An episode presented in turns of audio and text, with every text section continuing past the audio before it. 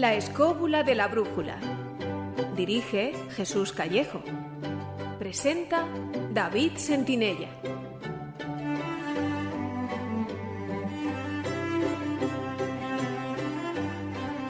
Hola amigos escobuleros, ¿qué tal estáis? Bienvenidos a una nueva edición veraniega de La escóbula de la brújula. Como todos ya sabéis, representar con una piel verdosa a los alienígenas, especialmente a los marcianos, se ha convertido ya en una tradición. Al parecer, fue el mismísimo padre literario de Tarzán, el novelista estadounidense Edgar Rice Burroughs, quien puso de moda los marcianitos verdes, cuando en 1912 escribió la novela Una princesa de Marte, donde aparece el famoso personaje John Carter y que tiene lugar en Barsoom, Fijaros qué nombre más bonito, Barsum, el nombre que recibía el planeta por los nativos marcianos. La serie, con un total de 11 novelas, continuó hasta 1943.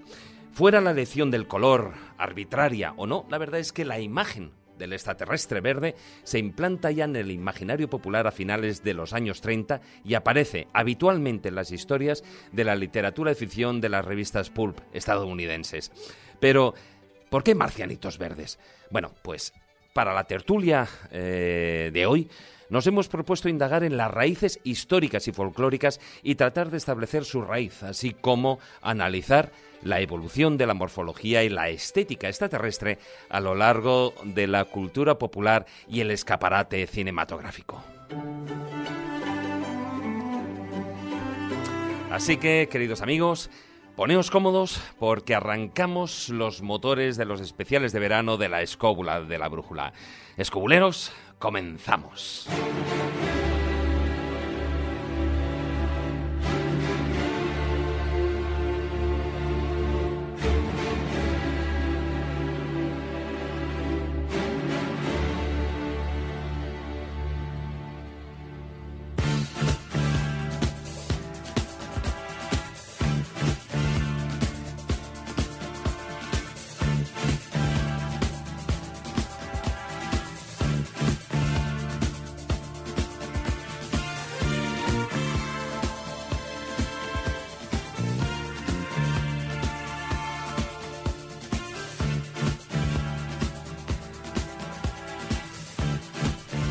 Muy buenas, don Carlos Canales. ¿Qué tal, amigo? Bien, he venido en son de paz. ¿En son de paz? Qué peligro. Bueno, aquí falta la voz robótica, Marte llamando a la Tierra, escobuleros, están preparados. Muy buenas, maestro Juan Ignacio Cuesta. Cuando le he contado a mi vecino que se llama Marciano que venía a hablar de esto, se ha puesto más de contento. Es una cosa espectacular. Sí, se llama Marciano No jodas que es verde. No, no, no es verde. Es moreno. Es, es gordo y feo. Se llama Marciano Caro. Pero bueno, tío, ¿cómo dices eso? Y es electricista. Bueno, pues Bueno, no sé, Marciano, encantado de Pero como pero- escuche el programa, te va a quitar las bombillas. Ese no nos escucha a nosotros. No sé, pero ese te revienta las bombillas. Y empezamos bien. Hola, don Manuel Berrocal. Muy buenas, aquí estamos, viniendo directamente de Marte a, bueno, pues a contar alguna cosita. Sí, ¿no? Hola, don Miguel Salas. ¿Qué hay? ¿Qué hay? Fiu, fiu. Fiu Fiu, Eh, eso aquí es- estamos. Bueno, más, más vale el Fiu Fiu que el Ax, Ax, Ax, Ax de Max Attack, ¿no? Pero bueno, antes yo decía, fijaros, el, la historia que parece empezar con el, al menos cuanto el color de, de los marcianitos, como yo decía, de ese nombre tan bonito. Y yo ah, reconozco que, me encanta eh, la, saga de, de, de de, de las novelas de que empezó con una princesa de Marte. Pero yo cuando leí la primera vez el nombre de Barsoom y luego ya, eh, posteriormente, cuando lo he escuchado eh, en la última película de John Carter de Marte. no está nada mal, y ¿eh? tal, por la princesa del... De Barsoom. por- por- de Barsoom, cuando eh, ella... le oigo la voz en- tanto en el doblaje y tal, pero me da igual. Yo ver ese bellezón de Marte, si es así, yo me voy a Marte. No, además y me hay una voy cosa- a Barsoom y me voy a donde haga falta. Hay una cosa que está muy bien en, en la novela de Borrax, además que en la película de John Carter está muy bien tratado y es, claro, la ventaja que tenemos los humanos en Marte por la gravedad. Hay que somos la repera, vamos. Eso sí que Bueno, mola. de todas maneras me vas a permitir que te destruya un poquito el mito No, del color no, no. verde. Ah, ¿Me lo dejas? no, Bueno, venga, va. ¿Me dejas? Sí, Muy sí, fácil. sí, porque me En- pones esa En vocecita. realidad fue un error de imprenta. ¿Lo del color verde? Efectivamente. Em, que, eh, originariamente iban a ser azules, lo que pasa es que cuando, claro, antiguamente los colores se, eh, se daban de forma mm, eh, de forma de máquina, o sea, había un señor que casi los reinterpretaba para poderlos imprimir y lo- hacerlo en forma de, de, bueno, de cuatricomía. Y entonces equivocó eh, el amarillo por el naranja. Y entonces, claro, salieron el azul y el amarillo, dio verde, y mientras que tendrían que haber sido un azul oscuro. Hombre, de lo- El naranja, y, o sea, del rojo y el azul. Bueno, la, la- la princesa en principio era es de apariencia humana, ¿no? De color Sí. y tal. Ahí lo que pasaba es eh, la, la saga, digamos, ese pueblo que vive en Barsun. Para que te y hagas que una idea, lo que pasa es que no tiene nada que ver con los eh, enanos macrocéfalos o enanitos verdes. No, es macrocéfalos, luego la contamos. tenían Fíjate seis en brazos. el color, fíjate en el color, en la película de Disney, la de eh, John Carter. John Carter, se conserva el color original que se quería y ella la que tiene es un color más marronáceo, Sí, sí, sí, morado, sí. no es verde, como salía. No, no, no, no, no, no, no, O sea, que por eso te digo que fue un error de imprenta. El que tengamos hoy marcianitos verdes es gracias a un error de imprenta. Bueno, Bueno, luego es verdad que- Veremos, veremos si solo Pero error habría de que empezar a tirar imprenta. categorías porque tú has dicho muy bien que efectivamente en los años 30, gracias a las novelas pulp americanas y sobre todo al, bueno, que además son gráficas porque tienen cómic, el primero del- de- ya del inicio del gran cómic americano empiezan a aparecer historias de lo que hoy llamaríamos abducciones, donde aparecen extraterrestres malvados que son cabezones y que tienen ojos grandes, que no son más que versiones muy refinadas de las creencias clásicas de Europa occidental en los duendes. O sea, es decir, de hecho las, las acciones, eso Jesús Callejo y yo hemos escrito ya todas de, de, de textos sobre lo mismo, pero es verdad, aunque sea muy difícil de creer. Y luego a todo eso se une, bueno, un elemento fundamental añadido, que es el de los reptilianos, Claro. que en realidad, bueno, aparecen porque... Pero aparecen eso ya- es posterior, ¿eh? No, no, que va, que va, que va. No, mira, los, los reptilianos, ¿sabéis dónde nacen? Es una historia muy curiosa. Los En reptilianos... su planeta. No, nacen, nacen de una mezcla. nacen de una mezcla, una mezcla muy curiosa, que son las teorías del Brill, las famosas teorías de la India, que luego recogen. Hay un, una no- un, un libro muy conocido que es de Race to Come, la, la raza nos suplantará, que se escribe, yo creo que le escribe mm, Walter Lighton, el, autor de, de Ben Hur, uy, de Ben perdón, de Los últimos días de Pompeya. La escribe yo creo que a mediados del 19. Entonces, en esa historia, bueno, hay una supuesta raza que vive bajo tierra que tiene poderes sobrenaturales a los que ellos llaman el Bril, que es una palabra sánscrita. Bueno, toda la teoría del Bril, que nace por novelas y que luego se consolida dentro de la de toda esa estrella, de toda esta estrella fantasía que se llegan a creer la gente que crea las primeras sociedades, como la sociedad de Tulen en 1912 y demás, que, vuelven a coger mitos de los supuestos pueblos indoeuropeos antiguos, lo recoge un escritor francés de una manera muy curiosa, un escritor francés que se llama Charles de Regnes. Charles de Regnes coge un elemento que estaba muy de moda, que eran los viajes en globo, en globo para intentar llegar al polo. De hecho, es el, hay dos muy conocidos, el de André. El de André desaparece en 1890, un aeronauta francés intentando llegar al Polo Norte. Sus restos fueron descubiertos años después por Amundsen, muchísimo tiempo después, y durante muchísimo tiempo fue una- un verdadero misterio que había ocurrido con la expedición de André al Polo Norte. Aprovechando esa, esa historia, Charles de Regnes en 1907, es decir, unos años después del viaje de André, escribe un libro muy curioso en el cual los protagonistas no viajan al Polo Norte en un globo, sino en un dirigible. Y en ese dirigible queda atrapado en una especie de zona de campos de hielo muy extrañas cerca del Polo Norte y son hechos prisioneros por una raza que vive aislada del mundo allí, muy poderosa, que tiene poderes sobrenaturales y que son reptiles de estación vertical. Son reptilianos. Pura y simplemente, exactamente iguales que los que ves en V, idénticos. Entonces, estos seres reptilianos tienen una fuerza que es el bril, curiosamente, y bueno, pues la, la- la trama de la novela consiste en cómo impedir que salgan de su Hombre, al menos, extraño, al menos se documentó de su el extraño- autor. claro, de su extraño refugio nórdico para evitar que dominen el mundo, porque en el fondo hay un punto que conexiona muy bien con la novela de, de Race to Come, de la raza que nos suplantará. Entonces, bueno, ese es el origen del, del reptiliano en el sentido moderno. Todo esto se va fundiendo, porque claro, las costumbres, las culturas, lo sabemos muy bien, van fundiendo las, las cosas hasta hacer las interpretaciones diferentes que tú vas adaptando a tu propia realidad. No sé, por ejemplo, para aunque no tenga nada que ver, eh, Han Solo está inspirado claramente en un, en un personaje de los años 30 de cómic que, que vestía exactamente igual, que, que es muy parecido, que se llamaba, estoy intentando recordar el nombre ahora mismo, y no me sale. Bueno, me acordaré. Entonces, bueno, realmente con, los, con los- la mezcla entre reptilianos y hombrecitos verdes se va consolidando en los años 30 y 40 y pega una explosión monumental en los años 50. Porque coincide con el gran éxito del cine de ciencia ficción de serie B. Bueno, de todas maneras, em, fijaros, eh, has hecho allí ya la- el tema, la relación. Norwest Smith. Ahora te has acordado del nombre. Eh, ya has hecho esa relación con los, eh, digamos, con los animales, con los lagartos, sí, sí, con tienes los grupito anfibios, completo, tal. sí. Pero em, posiblemente, eh, yo creo que, bueno, para empezar, yo creo que la primera mención eh, folclórica de, de seres verdes o de niños verdes venidos de otro mundo es del siglo XII, los Sí, niños las- los verdes de, Bull, de- los de Bull, de sí. Bullpit, Sí, ¿no? lo que luego hay la falsificación de Banjos Sí, por sí, parte de... eso es- pero, em, ¿qué os parece la idea o lo más probable eh, que sean, eh, digamos, esa el origen, el origen legendario de esos marcianitos verdes, aunque luego ya podemos hablar de toda la evolución, al igual que con el tema de los de los reptilianos, etcétera, em, de una de una prolongación, una idea de una prolongación especial con lo que son los, los seres del bosque, los, eh, los seres de gnomos, etcétera, etcétera, hasta llegar a, a ese mundo, digamos, ef- eférico, ¿no? Realmente tenemos, tenemos que ver una cosa, o sea, eh, los marcianitos verdes, o sea, el la historia de los ovnis en general nace eh, asociada a un mundo absolutamente ya de desarrollo mecánico.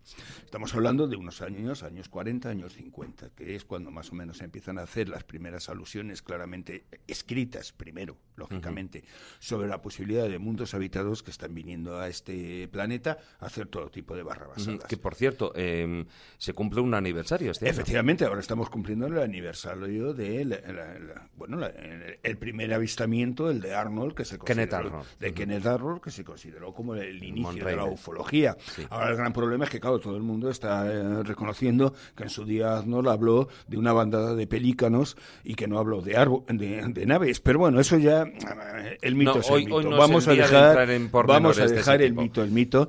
Pero lo cierto es que cuando se empieza en esas épocas ya a establecer el hablar de todas estas cosas, es una continuidad de una mitología ya existente. O sea, cambiamos, Esa adaptación de modelos. cambiamos el modelo para hacerle realidad en la vida que nosotros tenemos eh, en ese momento. Cuando nosotros hablamos de marcianitos verdes, da igual, o grises, o lo que queramos, no estamos nada más que readaptando un mito que es el hecho de otras entidades que han vivido con nosotros durante siglos, durante toda nuestra historia, y que en un momento determinado unas veces se han asociado a los dioses, otras veces las hemos asociado a la naturaleza, y ahora los asociamos a los extraterrestres. ¿Por qué? Pues porque nosotros siempre hemos tenido una característica y es que lo diferente tiene que ser de lejos.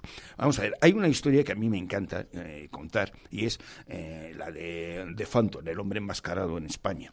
De Phantom originariamente empieza siendo un señor que vive en, la, en las playas de Bengala. El de primer héroe que llevó los calzoncillos por fuera. Eh, Efectivamente, el primer héroe que llevó Gané- los calzoncillos por por fuera. Eh, Cuidado, es el primer héroe que lleva un, un traje a- al uso. que la jungla de. Birmania, de llevar, llevar Claro. esas mallas estaba genial. Debía ser la leche, o sea, considerado de cualquier forma.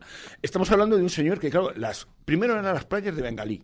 Después, posteriormente, eran zonas perdidas de África. Luego resulta que estaba en los límites de Arabia. Es decir, que según la cultura americana iba mejorando, iban conociendo ciertas zonas de la geografía universal, el pobre eh, Phantom iba siendo tirado cada vez más lejos porque tenía que ser un mundo mitológico, mágico, que en un momento determinado nadie supiera dónde estaba. La sombra Y que camina. y, efectivamente.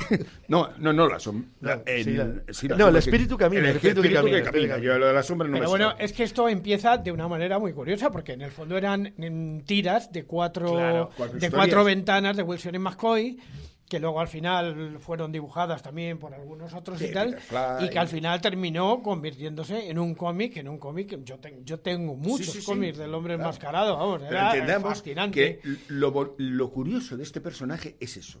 Es decir, aquello que era mágico, místico, extraño, era de algún sitio lejano. Y cuanto más se conocía, más lejano tenía que ser. Cuando se, se nos acabaron a, a nosotros los mundos mágicos en este planeta, ¿dónde lo hemos llevado? A otro A lado. otros Claro. planetas. Y a cuál, la que está más cerca, que es Marte. Pero es- Por ¿cuál eso es el primero? Marte y. Venus. Si es- Claro. es una no, y Boro coge los dos planetas, tanto Marte Mira, como Venus. Esto ya empezó, esto ya empezó, como decía, en los años 40, pero mm, se desarrolla a lo largo del tiempo en la ficción, en el cómic, pero también incluso en el teatro. Yo recuerdo, por ejemplo, una de las anécdotas que tengo es que recuerdo que tenía, yo qué sé, 10 años o por ahí más o menos, y me llevaron a ver en el teatro, creo que era en el Monumental, a Diego Valor, Claro. que peleaba con unos individuos que los llamaban los velorcios, que eran de color verde y eran pues una especie de extraterrestres que Sí, no, unas bueno, máquinas de Diego- cartón muy raras y tal. Diego Valor es un- una historia en España que realmente. además en la radio se ha tuvo mucha influencia, Completamente. Fue uno de los grandes éxitos directamente a nivel de cómic. Y luego, bueno, de- en aquella época TVOs, porque en, en España hemos hecho TVOs hasta que llegamos un día en que nos encontramos que, eh, bueno, como venía la transición, ya no ah, teníamos TVOs, teníamos cómic. Bueno, Sí, es claro. un fenómeno social. Sí, que es lo mismo, que son los Eh, tebeos, que es lo mismo, eh, vamos, de no toda hemos la vida. cambiado nada más, unos para justificar, utilizamos un nombre para justificar que son más serios que aquello que se hacía en la época de Franco. Y ahora es novela gráfica. Y ahora es novela gráfica. claro, Sí, sí. pobre. Pero bueno, Diego Valor, hecho. Diego Valor lo bueno que tiene y lo gracioso que tiene es eh, que es la representación de la política española. O sea, cuando China no tenía fabricación en serie de todo lo que se pirateaba, antes se hacía en España. Diego Valor es Dandare, un personaje inglés que se cogía las páginas completas y un pobre hombre llamado Abulli se las copiaba íntegras en España para no pagar derechos. Entonces, claro, lo más gracioso es no es el hecho de, de cómo nace el, el personaje, sino curiosamente, porque claro, estamos hablando de toda la cultura anglosajona ya en Inglaterra bien establecida, con sus marcianitos verdes y demás y tal, pero claro, eh, ocurrió una cosa, el héroe tenía nombre español, Y eso no pegaba, ¿eh? Y menos... Claro, el no podían permitirse el mantener el nombre original de Dandari, por lo cual hacen Diego Valor. Pero el malo, el mecón, mantuvieron el nombre. ¿Para qué? Daba igual. ¿Para No, qué pero sí es curioso. Mira, hay un libro magnífico que aconsejo a todo el mundo que es La Pantera Profética, que explica muy bien la evolución en el cine de los malos, de los malos esenciales, o sea, del, del malo arquetípico que empieza por los asiáticos a principios del siglo XIX, que tanto en la novela como en los primeros embriones de lo que luego fue el cómic eran siempre asiáticos. El ejemplo prototípico era el malvado Ming de. Sí, de- sí, sí, sí. Por Fumanchu, supuesto, o Fumanchu. Fumanchu. Pues fíjate, no, pero en el caso de Fumanchu era claramente un asiático, pero el malvado Ming se supone que era un extraterrestre. Pero daba absolutamente igual, porque tenían en aquel entonces un aspecto claramente asiático o una resonancia asiática. Todo eso va cambiando cuando pasa a ser extraterrestres. A ser extraterrestres el cambio es notable.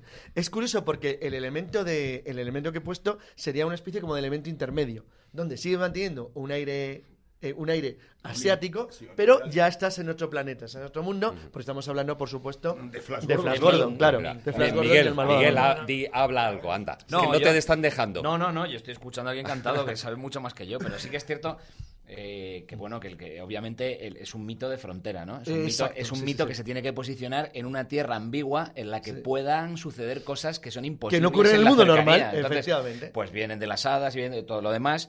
Pero efectivamente, eh, y aunque ya había, un- ya, había, ya, ya había ejemplos del mito extraterrestre en la antigüedad, pues como por ejemplo el viaje esa- a la luna de Luciano de Samosata, o antes de la, o, o- por ejemplo el Cirano de Bergerac, ¿no? el viaje a los estadios Sol y de la luna y demás, es ya la ilustración, como hemos hablado también el vampiro el otro día, y hablamos eh, eh, muy regularmente de este, de este cambio de paradigma, cuando ya quedan desterrados las otras dimensiones fantásticas, digamos, en la tierra de los seres féricos, y se, tra- y se mudan, ¿no? Estos seres al espacio que ya es infinito, ¿no? Que ya sabemos que es infinito. Y que por lo tanto nos ofrece las mismas posibilidades que una tierra, eh, pues que Avalon, ¿no? Por ejemplo.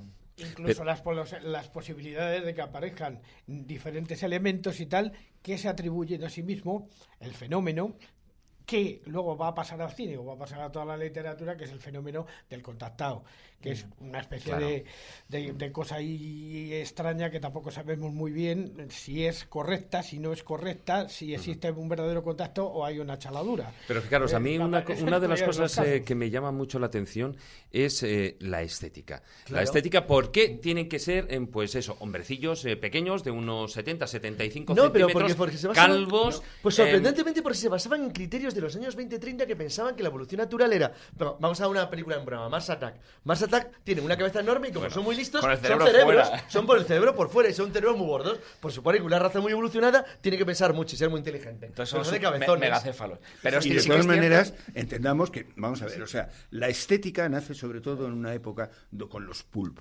El pulp era una novela barata que se hacía en un momento determinado en Estados Unidos y que el éxito que tuvo a nivel social nunca llegaremos a entenderlo porque se llegaban a vender en su momento millones. En ellos hubo grandes escritores, como pudo ser Lovecraft, incluso obras de Poe, de ahí empezaron gente como Clark, gente increíble, pero por, otro lado tienes, se hizo mucha basura dentro de eso.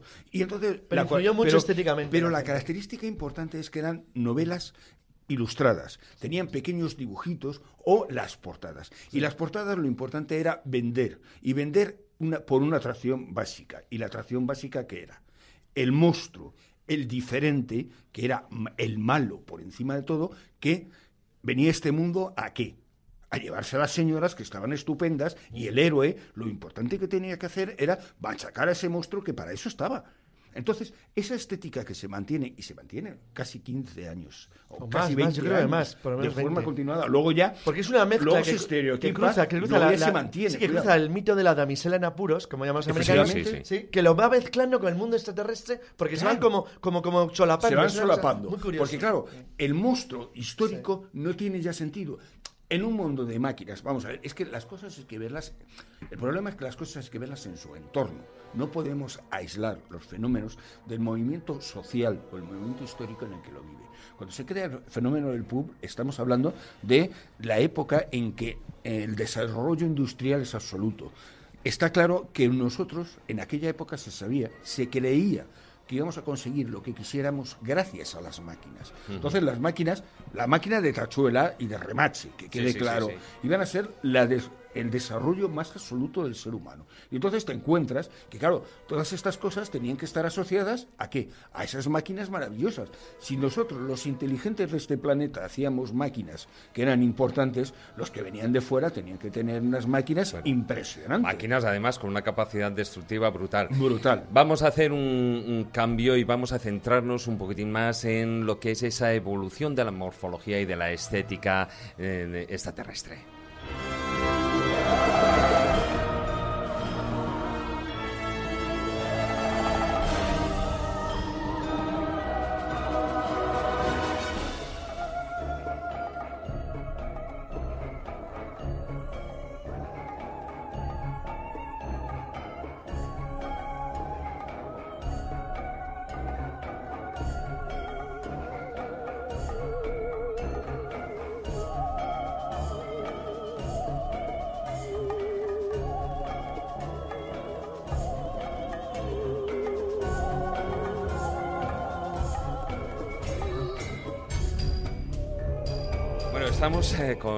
Esa banda sonora de, de los ETs eh, simpáticos, eh, pero a la vez violentos, Mars Attack. Ah, ¿no? Mars Attack. No, no, de, esos habitantes de Marte. Lo que sí que es curioso, fijaros, es que eh, Mars Attack es una película que aparece en 1996 con una estética muy retro, además toda la película tiene esa estética, pero lo que sí que es curioso es que la primera vez que aparecen esos, esos digamos, enanos macrocéfalos, esos extraterrestres, fue en 1962, que además con, en una serie de cromos. Que no en una serie de cromos. Eh, en los cromos de Tops. Eh, y que luego Tim Burton pues eh, lo rescata por, bueno, porque además es que la estética es brutal y además acepta ese, ese guiño pues de, la época, ¿no? De, esos De todas maneras, es que esa colección de cromos estaba basada en otra colección anterior. De, estamos hablando de los del 43 o del 44. Ahí Pero ya la memoria me falla. estamos hablando de eso. O sea,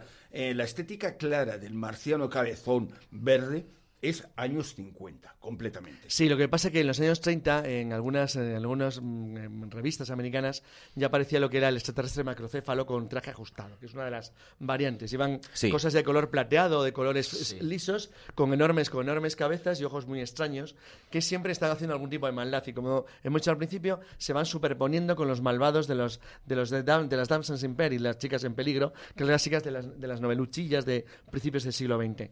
Entonces, esa, esa estética que que, es muy visual, se, va, se ve acompañada de máquinas, como dice muy bien, como dice muy bien Manuel. De máquinas que pueden ser de máquinas estilo las de las, las, las, de Wells, de la Guerra de los Mundos, máquinas sofisticadas, máquinas enormes, o platillos, es decir, naves voladoras. Y no solo eso, yo diría una tercera opción, y es la que el propio alienígena se convierte en una mezcla. Una mezcla entre, entre, animal y máquina. ¿Qué es alien? Claro, muy a menudo, sí, sí, sí. Sí, pero eso es mucho más posterior. No, no, pero sí hay variantes en los originales, Pero en los originales, vamos a ver, alguien ya es, es una revolución, seamos sinceros, que parte de una copia de una película un poco anterior, italiana.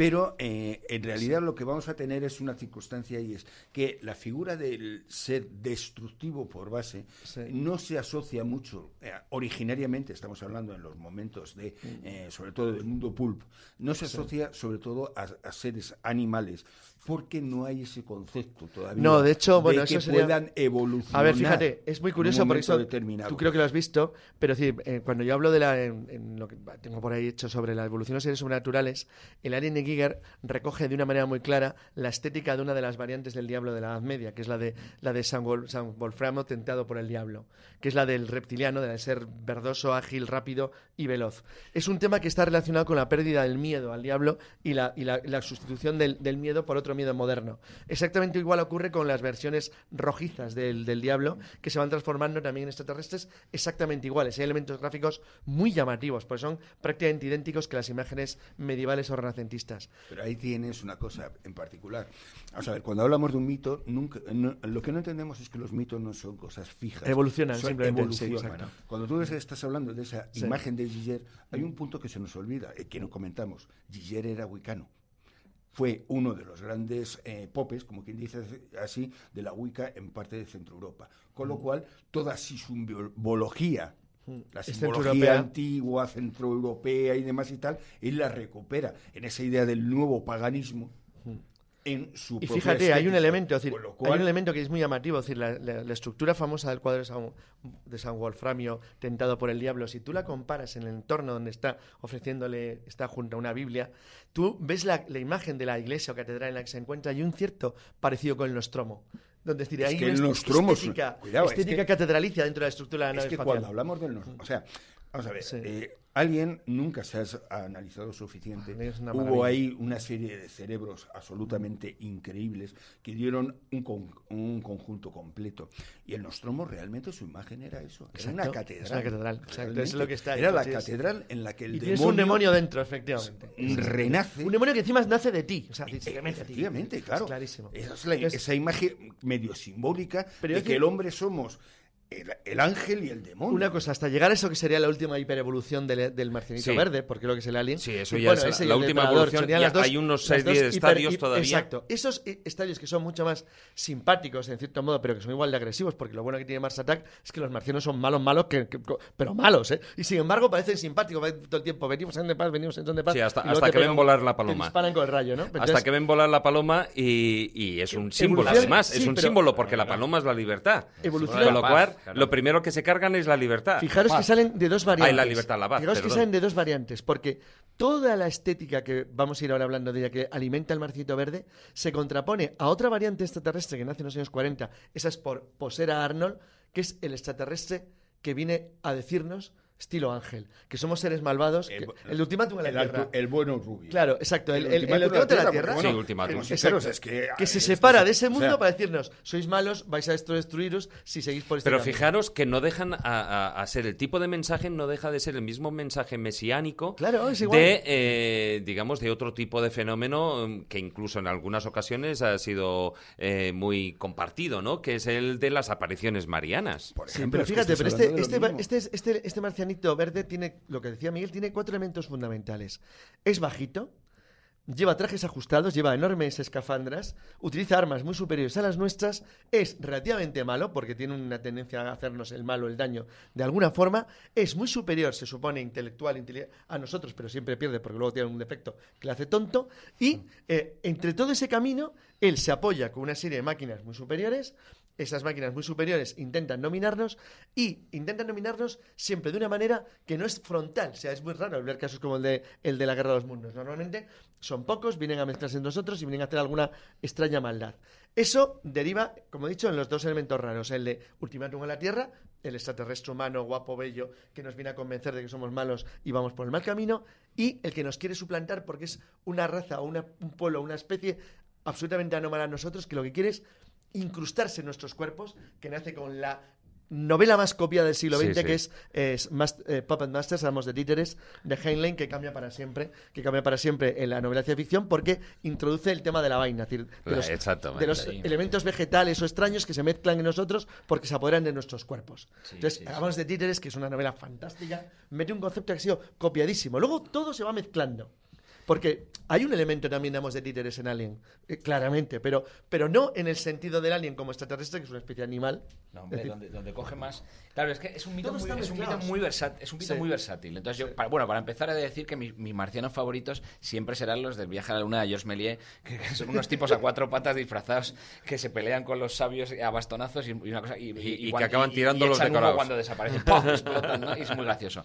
Pero es cierto que es un mito. Estoy pensando, por ejemplo, en películas de mi infancia, nada más. Claro. Ese mito de- de- de- del, del- del ser casi vegetal que vive entre nosotros, por ejemplo, está versionado varias veces en la tienda de los horrores, ¿no? Exacto, Que es, exacto. que es un extraterrestre. Pero estoy pensando en ET, estoy pensando en los Critters, estoy pensando en Todos. Enemigo Mío, que es una película Pero sí, esa, ¿no? esa precisamente Que es una- yo creo que claro. merece una especial, Pero- un, un especial Claro, pero- análisis. pero fijaos, un, un pequeño fijaos que estoy pensando... antes de un segundo detallito Sí. sobre ET. ET, ¿os habéis dado cuenta que es el extraterrestre verde clásico al que le ponen ojos humanos para enternecerlo? Claro, bueno, y, Literalmente. Y, y como de pie viejo, ¿no? La pie- Sí, sí, sí. Tiene piel de pie viejo. Pero luego, fi- fijaos que una de las películas ya de los 90 que habla del tema de los extraterrestres, Contact, es una película en la que el extraterrestre se aparece, se aparece como el padre del protagonista, Sí, de la- porque ya se ha pasado, digamos, a otro nivel, ¿no? Esa versatilidad de formas del extraterrestre de repente se convierte en el padre de la chica porque ella quiere verle como... Como es. Como, como, a su padre, que es esa persona a la que ha estado echando de menos siempre, ¿no? Pero hay otras muchas, por ejemplo, Alien Nación, que es una película Buenísima, maravillosa, que es un- una buenísima. película negra, ¿no? Total, de estos, de estos extraterrestres que hacen una tienes que dar se identidades emborra- que se emborrachan con leche agria, ¿no? Con leche cortada, que les, se cogen que unos tremendos. nombres, nombres de escritores. Sí, Bueno, sí, antes sí. tuvimos Es otra, historia mucho más divertida que eran aquellos extraterrestres que emborrachaban a los jóvenes inyectándoles alcohol en, en la sangre. Porque claro, Claro. teníamos el problema de que eh, el alcoholismo era habitual en Estados Unidos dentro de la juventud y cuál era la causa, los extraterrestres que venían, e incluso fue una base para una película. Atención, atención, atención, que tenemos una comunicación ahora mismo que acabamos de recibir justo en el programa. Hola, soy del planeta Sucubus. Vengo del fondo de los mares interestelares, un poquito más allá de las puertas de Gion. O sea, allí por la calle Montera, pero a la derecha. Bueno, pero a ver, yo decía, yo, yo quiero de esas pastillas que tú tomas, ¿eh? Maese, yo quiero de esas pastillas que tú Pero tomas. planeta Sucubus. Bueno, a ver, eh, se han, apa- han aparecido eh, varios nombres eh, que sí que me, a mí me gustaría analizar. Uno de ellos, y considero una película especial, porque además marcó, yo creo, no ha sido muy famosa, pero sí que marcó un momento determinante, primero en la fusión de, en la evolución de ese marcianito verde. Eh, segundo, relacionándolo con el verde lagarto. Y estamos hablando, evidentemente, de enemigo mío. Maravillosa. Enemigo mío, eh, o sea, sin hacer un spoiler, es una situación en la que dos enemigos, un humano y un extraterrestre, se encuentran luchando en el espacio y acaban en un planeta, En un los dos solos, en un planetoide, los dos solos. Y para, eh, bueno, pues eh, es- es tratar de existir, Claro. exactamente, para tratar de seguir viviendo, pues eh, tiene que contar uno con la ayuda y el apoyo del otro. Con lo cual, mm, es decir, o se matan y si se matan, pues no pueden, eh, no pueden vivir porque uno necesita del otro para, para su existencia, o viene y llegan a una intente cordiale, que es, eh, y a partir de ahí ya sigue evolucionando la película. Pero fijaros ahí, en, en cuanto a la estética y en cuanto al, a, a esa evolución, a mí me llama mucho la atención eh, el, el aspecto, por ejemplo, de, de ese extraterrestre, de enemigo mío. Pero es muy humano, es muy humano. O sea, simplemente Sí, es verdoso porque ¿eh? tiene que ser verde, pero no, pero es muy humano. Tiene un aire reptiloide, claro, pero, pero, Hombre, pero forma totalmente. parte, claro, pero forma parte de una estética muy similar a la nuestra. Son estéticas espejo, en la cual son variantes de nosotros mismos convertidos en otra cosa. Insectizado. Exacto, Sí, pero, sí, pero pero no si hoy en día allá. viéramos a- a lo que hoy en día Sí. se conoce dentro en ciertos foros eh, un, tanto fantasiosos de reptilianos, pues es que es, eh, eh, es ese el, paso intermedio de esa imagen. Claro, de hecho, de hecho es bien conocido que el moderno, el moderno reptiliano nace de dos, aparte de lo que contado Derengnes, que es perfecto, o sea, Derengnes es exactamente igual, el epipol de Polo, el pueblo del, pueblo del pueblo del Polo, es así, aunque sea 1907, realmente hay un hecho fundamental que son dos, se mezclan dos cosas. La famosa exposición itinerante por el mundo de los supuestos reptiles de vertical que hubieran el dinosaurio y que hubieran sido la evolución humana de, eh, hacia, bueno, hacia una especie de humanidad reptiliana de unos restos de una especie de velociraptores encontrados en Canadá en los años 70, entonces donde se hizo un trabajo de cómo hubieran evolucionado si hubieran seguido en la Tierra, si no hubieran desaparecido. Eso se hizo muy famoso, muy, muy famoso, porque parte de la gente que trabajó en, ese, en esa recreación, que en España, por ejemplo, estuvo expuesta en el Museo de Ciencias Naturales en el año 81, 82, fueron los mismos que diseñan la estética de los extraterrestres para una serie que fue un pelotazo mundial, que es V. Estupenda. Entonces, a partir de V se acabó. V llega a, a pseudo borrar o a colocar en posición de igualdad a los extraterrestres, que no son más que evoluciones de duendes, que es como los llama, por cierto, Nomos, en su novela En Comunión. Pues fíjate que yo que no la vi.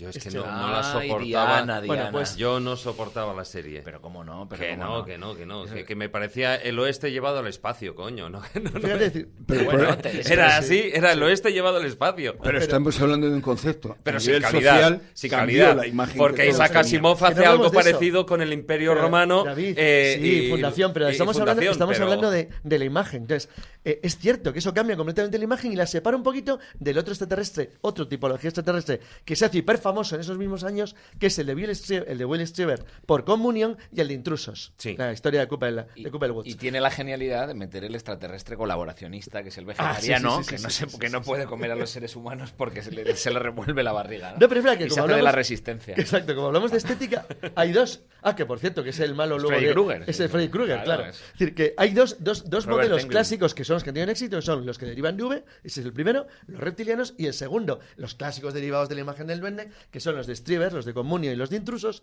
que son los que continúa luego eh, Expediente X. Entonces ya tienes el grupo que recupera esa imagen exacto, clásica. Sí, lo que pasa es que fijaros, ha existido una evolución porque la última gran película y digo gran película de extraterrestres que en las que los extraterrestres casi em, tienen como eh, planos fugaces, ¿no? Eh, es la llegada. Y es una película totalmente de extraterrestres. La llegada.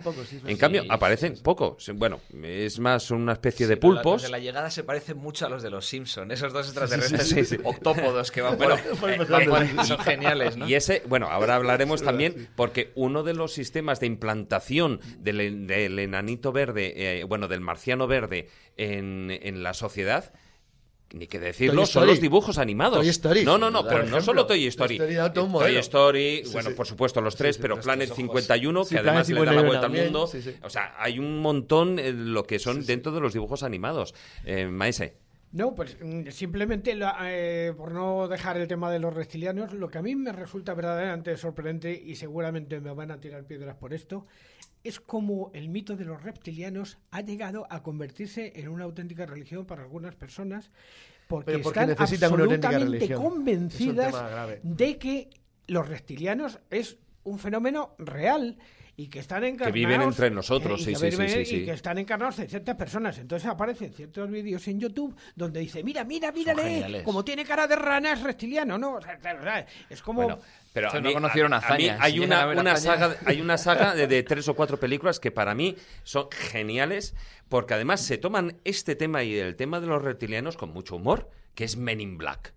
Men in Black dentro de las tonterías de tal, pero son divertidas porque además es eso, es los reptilianos implantados, reptilianos y lo que no son reptilianos, y pulpilianos y hormillanos y lo que haga falta, ¿no? Implantados en nuestra sociedad. geniales, ¿no? o sea, el mira, cucaracha ese es genial. Hay que entender que de alguna manera eh, a ver, el fenómeno de los extraterrestres en un momento determinado es utilizado por razones de tipo político para conseguir que eh, a nivel de la población poder ser manipulado y decir, cuidado con el malo que viene, que es eso. Estamos hablando de la época de la Guerra Fría. El desarrollo principal dentro de lo que es ese concepto del extraterrestre que se dedica a llevar, a que viene, que nos va a atacar, que se lleva directamente a las personas y demás, y que son potenciados con una gran cantidad de películas de bajo presupuesto, sobre todo por un señor al que yo adoro llamado Roger Corman, que, consigue en un momento determinado hacer películas que compiten a ver cuál es más cutre, seamos sinceros, pues pero claro, hablamos de películas en las cuales se decía cosas como grupo de chavales que se reúnen y demás y dice uno, eh, pues he visto un ovni, dice el de al lado, mientras no sean media docena y distintos colores, es que no ha visto nada. O sea, estamos hablando de ese fenómeno social. Se aceptaba, tenía que ser así. El que no veía un ovni no estaba en el mundo. Y entonces, pues ese concepto de alguna manera de seres extraños, diferentes, seres que se construían y que, bueno, que por las características que este hombre eh, trabajaba, pues claro, te cogía y te hacía un monstruo, sacaba de pie en una película y en, el, y en la siguiente le ponía boca abajo para hacer otro monstruo diferente. Claro, no, para, hombre, el presupuesto es el, presupuesto. Manuel, es que eh, habla al micro, habla al micro. Eh, Manuel, es que el cine cutrerío se ha terminado haciendo un cine de auténtico culto. Sí, Tú piensas, por ejemplo, en la figura, no tiene nada que ver ahora mismo con los extraterrestres, pero le podía haber dado por ahí, por ejemplo, a Posnarchi, que es también otro cutrerío de culto absoluto, pero le podía haber dado también por haber hecho bueno, una cosa eh, compararme a Paul Nachi con Roger Corman, podemos tener un problema. Pero bueno, eso es otro tema. pero mira, no, pero a lo que iba. Estamos hablando de la importancia de que lo que eso sucedió. Claro, cuando eh, la Guerra Fría empieza a enfriarse, y nunca mejor dicho, eh, tenemos la cuestión de que, claro, ya esos malos no son tan malos. Y entonces nos viene enemigo mío. Es decir, estamos hablando de fenómenos Sí, pero al menos no tenía, pero no tenía una estética soviética, así como en otras películas, y, por ejemplo los antihéroes. Ese malo establecido que siempre ha sido, que va a venir, que nos va a destruir y demás y ya es humano, Ya resulta que es un humano. Entonces, lo que tenemos que, tenemos que entender es que el cine, el cine realmente es una eh, proyección de lo que es la sociedad, absolutamente. Y nos va a contar aquellas cosas que en la sociedad se mueve, se dice y se comenta. Y si se comenta ya que los rusos ya no son tan malos, aquellos que vienen del más allá podrán ser reptilianos, podrán ser lo que quieras, pero resulta que son más humanos, porque en enemigo mío, seamos sinceros, el extraterrestre es más humano directamente que el propio humano. Que el propio humano. Americanos, mirad bien a vuestros amados candidatos. No son más que odiosos reptiles espaciales.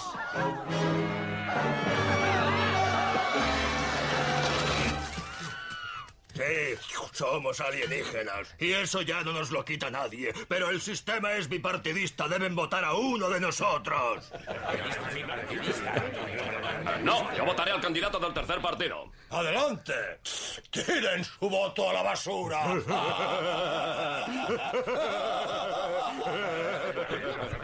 Bueno, eso es un, uno de, los guillos de, control de, Fran.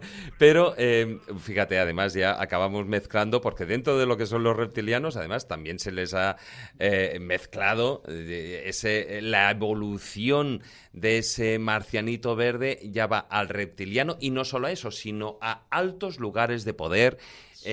con sociedades secretas, con manipulación de los medios de comunicación. De hecho, aquí, bueno, yo creo que Fran es uno de ellos que nos, lo, nos ha puesto así el, corto para, para disimular. Pero em, sí que supone, ya no solo es una evolución en la morfología, sino ya se acaba convirtiendo en un fenómeno social y em, sociopolítico. Eh, sí, efectivamente, tiene que serlo, porque necesita una justificación. A ver, nadie quiere una locura si no se autojustifica decir, el gran problema de estas cosas, que es lo que decía Juan Ignacio, es que la gente que cree en esto tiene que, lo necesita como justificación para sostener un determinado tipo de pensamiento. O sea, es, un, es una autojustificación inducida a ti mismo. Es autoconvencimiento. Es una cosa fascinante porque eso significa una sociedad que tiene una crisis profunda, que tiene un gran problema, que hay gente que no identifica la realidad ya. Entonces, cuando tú estás empezando a perder la realidad y empiezas a sustituirlas por elementos que tú intentas justificar, que son los que realmente están detrás de eso que te está ocurriendo y no eres capaz de aceptar, pues el problema es serio, porque vas borrando poquito a poquito eh, lo que es la verdad por algo absolutamente fantástico. Por ejemplo, ¿os estáis dando cuenta de los intentos que existen cada vez más recientes de volver a la teoría de la Tierra hueca o la Tierra plana? Sí, ya. Sí, claro, claro. Es masivo, es decir, masivo, porque, porque el, no, iba a decir la palabra, el, el entontecimiento colectivo es cada vez mayor, pero tú tienes que justificar el por qué no llegas a determinados niveles. Entonces, ¿qué es más fácil? Pues es que voy a intentar pensar que la Tierra es plana y me está engañando. Ya, pero no solo eso, ¿no? Sino que además eh, Bueno. el, el- el lugar de los mitos, el lugar de los mitos que siempre el ser humano ha tenido claro que era otro plano. Eh, Lo integras en una falsa claro, ciencia, El sí. mundo, el mundo científico te impide esa posibilidad. Sí, Entonces, sí, o, sí. o- o- o haces literal el mito, lo conviertes en algo real, o. O la ciencia me engaña. claro, pero pero lo conviertes a través de un, un puente, ciencia, un sí, sí. puente que es la Sí. conspiración. Exacto, Claro, sí. claro. pero- Claro, Eh, Los engañan. Es que, pero es que en este tipo de fenómenos sociológicos se ha dado de todo. Estamos eh, hablando, por ejemplo, del fenómeno sociológico de los reptilianos, de la tierra eh, hueca y todas estas cosas. Y, por ejemplo, hay uno en el que yo fui especialmente protagonista, que fue en el caso Humo. En el caso Humo, donde nos encontrábamos con unos personajes que, por lo visto, no podían escribir a máquina porque el dedo índice lo tenían muy débil. Eh, el tal Saliano, todos aquellos personajes que aparecieron y que no dieron lugar a una película, pero desde luego la podían haber dado. Y que a pesar de que sabemos perfectamente que el caso Humo es un caso que tiene un origen mm, muy humano y muy discutible, la gente sigue pensando que existe un planeta humo que está situado en la constelación de Reticulum, cerca de allí, y que ha dado lugar a fenómenos extraños como el de mm, uno que ya conocéis perfectamente, que es este hombre que pensaba que era el planeta no Reticulum, sino Reticulín. Porque, el, porque en, el, en el plano mítico, en el plano simbólico, funciona. Claro, y aunque a una claro. persona le, quites, le quites todo el sustento real de algo que cree, eso le sigue funcionando como un mito. Pero mira, para que nos... eh, Estamos hablando de un caso absolutamente que lo bueno que tiene, el caso Humo, que tiene un inicio, un final, es completamente controlable en el tiempo, eh, las personas que han estado implicadas y demás. Y no nos damos cuenta que el señor que crea Humo nos vende el primer capítulo de Los Invasores. Es que el primer capítulo de los invasores, que se supone que hay una una, eh, una nave, la que famosa serie de los años aterriza- 60, ¿no? Claro, Sí. que aterriza directamente eh, al lado de un bar en medio del desierto.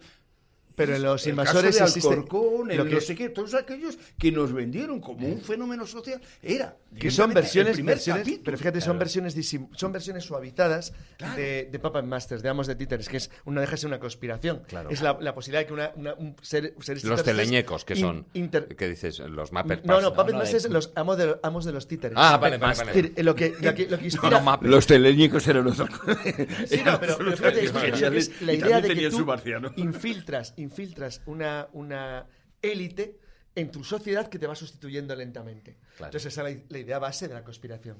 La idea base de la conspiración, pero que en los invasores, que no podían mover el dedo meñique era, ¿no? No Evidentemente, moverse. y los Sí. sumitas no podían Sí. mover el dedo de Índice, ¿no? Sí.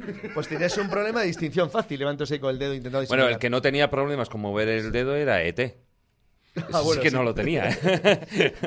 El pobre ET.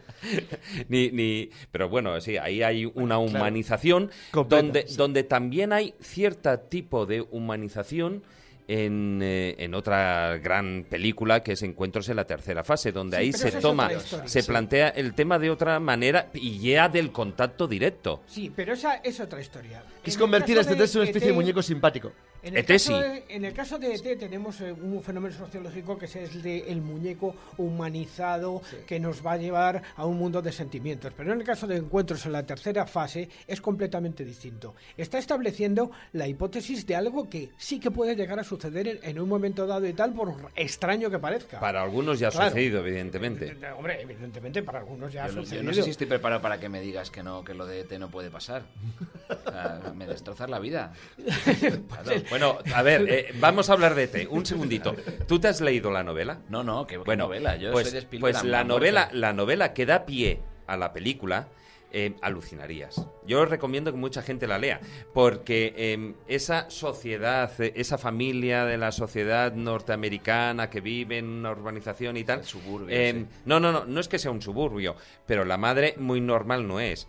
Para empezar, o sea, eh, eh, no solo ha tenido unos problemas de separación, sino que los tiene de alcoholismo y de drogadicción.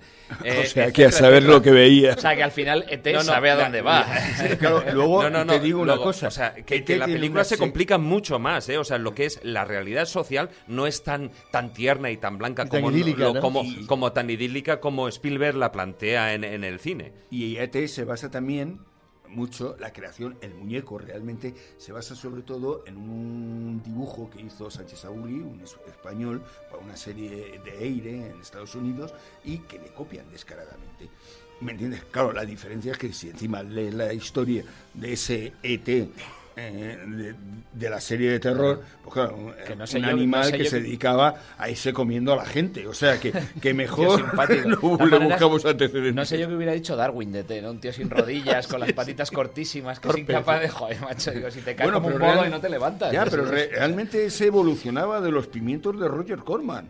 Y digo los pimientos porque los extraterrestres que hacían eran como pimientos Pimientos grandes de- padrón. movían ahí como podían. Joder, Y esos eran los que venían a este mundo a destruirle, ¿no? Con lo cual, pues bueno, o sea, con la eh, movilidad que tenían como para salir corriendo. Por cierto, es curioso que el último, el- la última revisión de este mito, que es el de Stranger Things, de esta serie, que es muy Spielberg y muy de años 80, vuelva a, si- a situar al, al- al ser extraño en otra dimensión. ¿eh? Ya no sea en un Ah, planeta. La moda ahora, ahora mismo son Pero son es que ahora la moda es, vamos a ver, Están en o sea, otros universos paralelos, Estamos hablando de que es una representación social. Claro. Nos- eh, es un mito que representa los, las necesidades de las personas. Empezamos creyendo a aquellos extraterrestres que venían en naves que nos iban a comer, luego creímos en los hermanos del cielo, porque como éramos incapaces Sí, bueno, de creer en un momento determinado y de entender que nosotros no somos capaces de ayudarnos, pues tenemos que ven- traer los angelitos maravillosos de fuera a ver si nos soluciona. Y vamos evolucionando. Y ahora ya los extraterrestres ya no vienen en naves con, Son tantos- con interdimensionales, claro. Ahora vienen, son interdimensionales y saltan y crucen. Claro, fíjate que ¿Pero por qué? Porque es que es la evolución nuestra, la estamos reproduciendo en Claro. eso y diciendo claramente, no, es que ellos que son mejores harán mejor lo que nosotros estamos haciendo Claro. ahora. Cuando hablábamos fíjate- de los mundos del año 2000 en TVOs, películas y demás, vaya engaño. Claro. Yo he llegado al 2000 y ¿dónde están los coches voladores? Y, la- y el patinete volador de Marty ejemplo, McFly, jolín. ¿dónde Pero está eso? Piensa, por ejemplo, que cuando aparece el extraterrestre bueno que viene a deciros que a decir al ser humano estáis perdiendo los papeles tal, es cuando empezamos a poder destruirnos a, a escala planetaria. Evidentemente, Claro, dices, vamos a ver, nos ¿no? trae los, eh, los hermanos buenos del espacio, los altos rubios eh, nórdicos y demás y tal, después de que, de que se hace una película que es Ultimátum a la Tierra, que en realidad es quien nos da esa imagen claramente del, del que viene a ayudarnos. Y entonces, claro, de- y lo que él nos vende, que es una eh, cons- o sea, un grupo a nivel galáctico que vienen aquí a ayudarnos directamente para que no nos destruyamos, curiosamente luego es lo que nos vende Adamski. Con lo cual estamos hablando de que esa es la evolución existente. Y luego vienen de las sillas de ruedas a decirnos que no son tan buenos y que lo más probable es que si pudieran llegar aquí vendrían a esclavizarnos y hacernos la santísima puñeta. Y me refiero lógicamente a Stephen Hawking. O sea, es que entendamos porque que la historia está escrita de, de una manera. Hawking lo que dice claramente es que el que tiene mayor poder, ¿qué hace? pues ejercerlo, Ejercerlo. ejercerlo. La porque- historia nuestra, ¿en qué se fundamenta? En países destruyendo países. Pues No fíjate, hablando precisamente, no sé si países eh, destruyendo, cuanto menos a gente destruyendo sociedades enteras, como es el caso eh, de, de esta película, también centrada en Marte. Desafío total.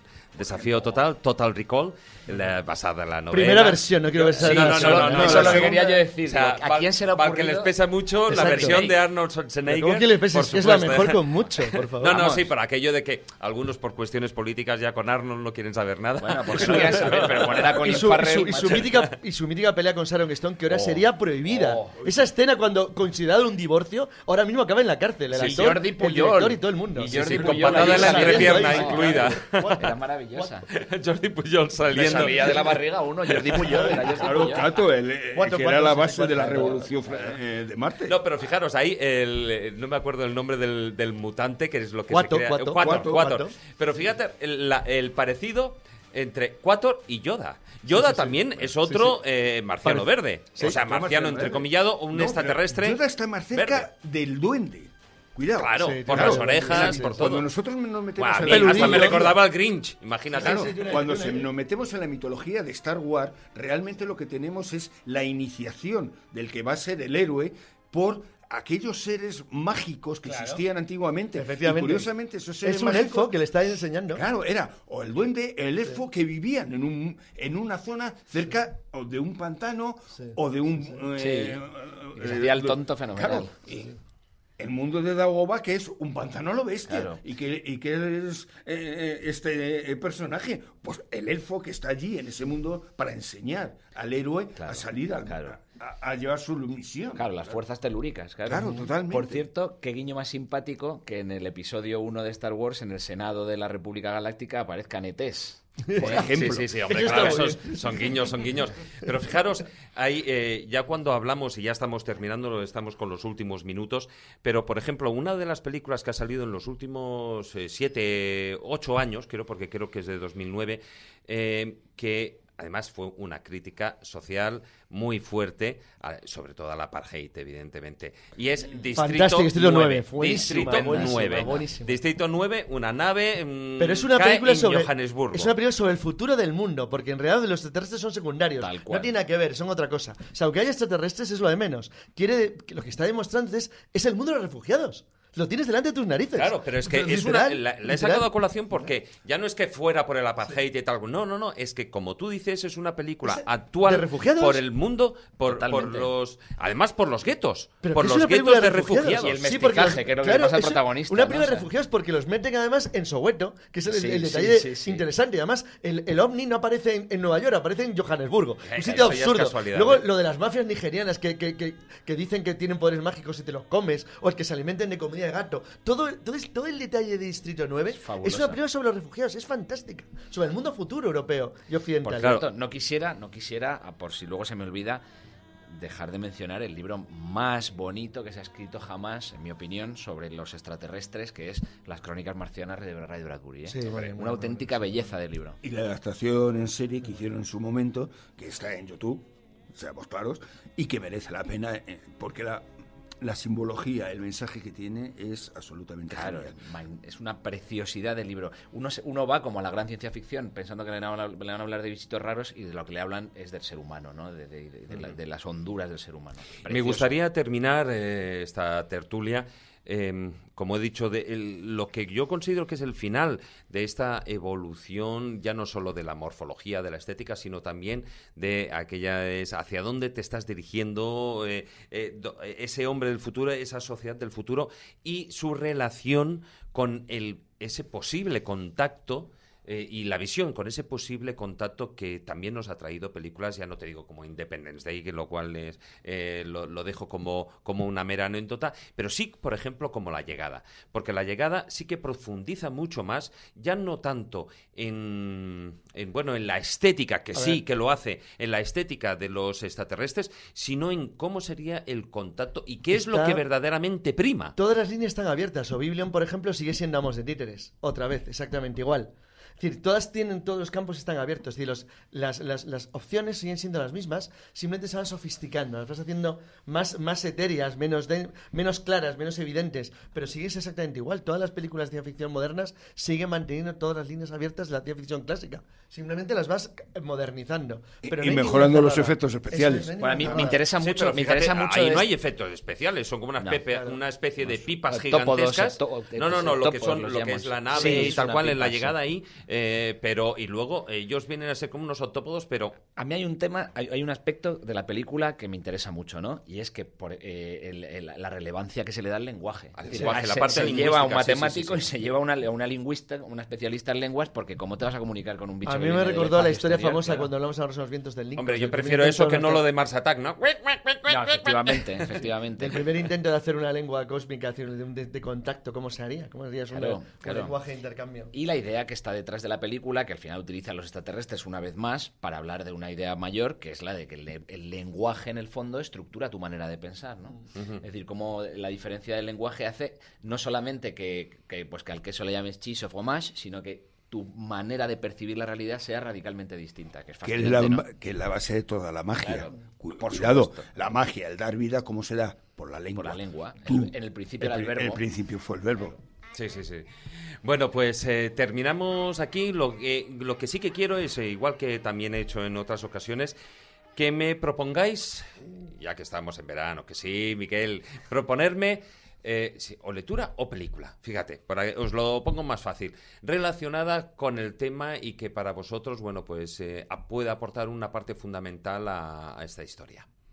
A ver, ¿quién empieza? Venga, empiezo yo. Carlos. Novela está editado por Anaya, no sé si sea fácil de encontrar, porque supongo que ya será un poco complicado porque es antigua. Si hubiera alguna edición moderna de Norwest Smith, se la aconsejo a todo el mundo, porque eh, toda la simbología del personaje Han Solo o de la Taberna Galáctica nace ahí, en los años 30, donde un aventurero galáctico que vive en geometrías imposibles, una historia muy curiosa. Es decir, tiene unas aventuras absolutamente alucinantes de pura de acción y violencia, que es un, un oeste, unas novelas del oeste llevadas al límite de, de mundos cambiantes. Bueno, Norwest Smith me parece a mí fabuloso. Y como película, hay una película, como habéis citado a Roger Corman, que a mí me parece una verdadera maravilla, que estoy intentando acordarme el título, que es la que descubre una sociedad marciana en Londres del pasado muy remoto. Mm, ¿Te acuerdas, Manuel, cómo se llama esa película?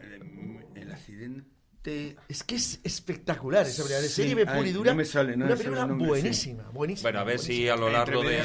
Ya, Eh, Yo voy a proponer un libro que para mí es un clásico, fundamentalmente, que es Las montañas de la locura de Howard Phillips Lovecraft. Creo que es muy interesante. De Lovecraft. Bueno, como no, las montañas de la locura. Manuel. La verdad es que reconozco que no me puedo quedar con uno solo.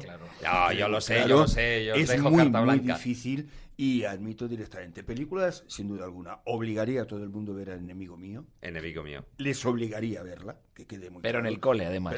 Pero, en el cole, para que aprendan eso que se llama la empatía, ese mm, elemento que nos lo están quitando por Es una película emocionante. emocionante y emocionable. O sea, yo reconozco que hay escenas en que he soltado la lágrima y lo digo... Perdón, y lo digo con todo el gusto del mundo. La película que se llamaba Quatermass y, y Pete, y el, Quatermass, perdón, Quatermass y el agujero, o Quatermass y el, Se tradujo en España como ¿Qué sucedió entonces? ¿Qué sucedió entonces? Joder, las traducciones... Es un peliculón. Literal. No, no es que no es traducción, pero... No, no, ya, ya. Pero que es, un peliculón, peliculón. Sí, sí, sí.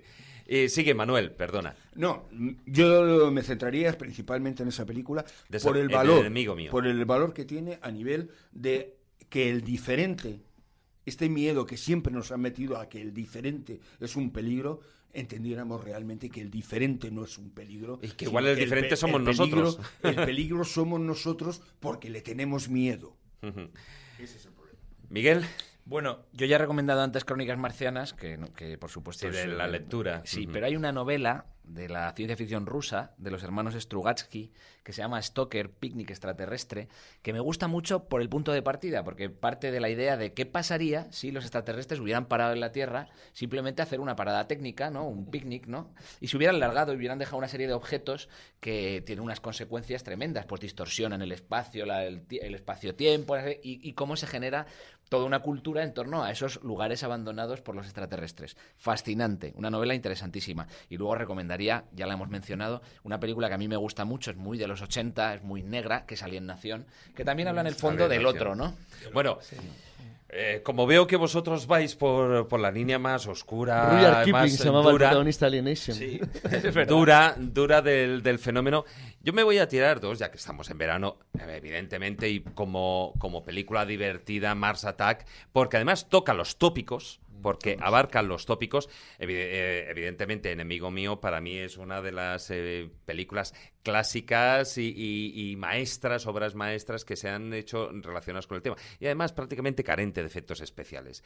Pero sí que me gustaría, además, me gusta barrer también un poquitín hacia casa y eh, en el cine de animación también se ha hecho una película, a mí me parece estupenda, porque nosotros siempre nos planteamos de eh, el hombre va a la luna o el hombre va a Marte y allí eh, se puede, bueno, pues a ver qué ese tipo de sociedad se encuentra, etcétera, etcétera. Bueno, si hay vida, si no hay vida. Pero ¿qué ocurre cuando el hombre se va a ese otro planeta? y se encuentra con que ahí hay una sociedad establecida como la que podía haber eh, en, en, Estados Unidos pues en los años 60. Y estoy hablando de Planet 51. Eh, digo Planet 51 porque además dibujantes, productoras son españoles. Me parece una película estupenda de dibujos animados, de cómic, que para toda la familia y que dentro o incluso saliéndose de esa parte superficial de, de, bueno del humano que va y se encuentra con una sociedad determinada muy parecida a la que podía ser la humana, sino es el ponerse en los ojos del otro, lo que eh, lo mismo, el mismo mensaje de enemigo mío. enemigo mío.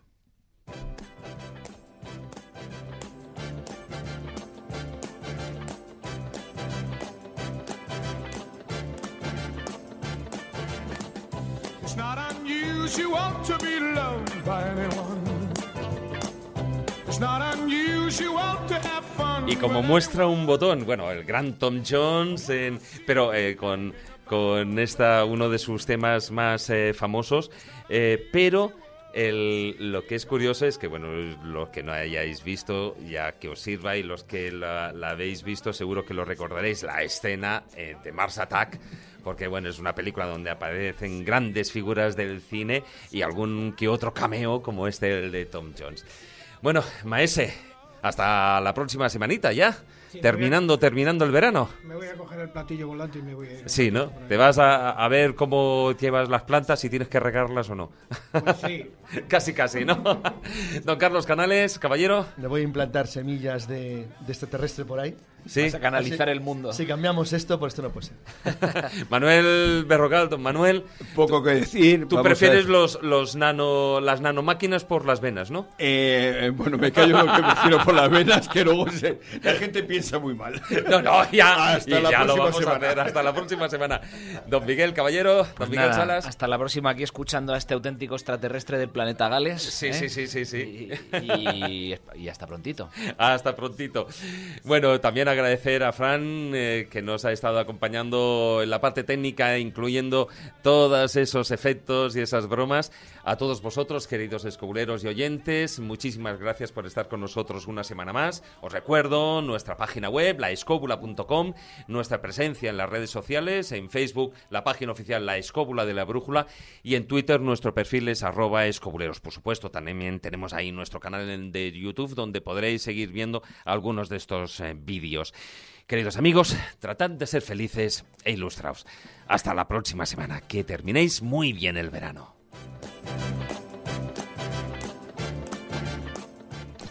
Hola, soy del planeta Sucubus.